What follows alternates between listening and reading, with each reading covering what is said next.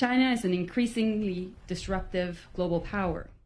Our neighborhood, alongside Japan and South Korea, is facing real security threats from North Korea as it continues reckless missile launches, and from China, who continues to challenge international norms. Increasingly complex threat to Canadian security in both physical and digital spaces, we are investing to promote peace and security throughout the region. We are increasing our military presence, increasing also our naval presence in the region.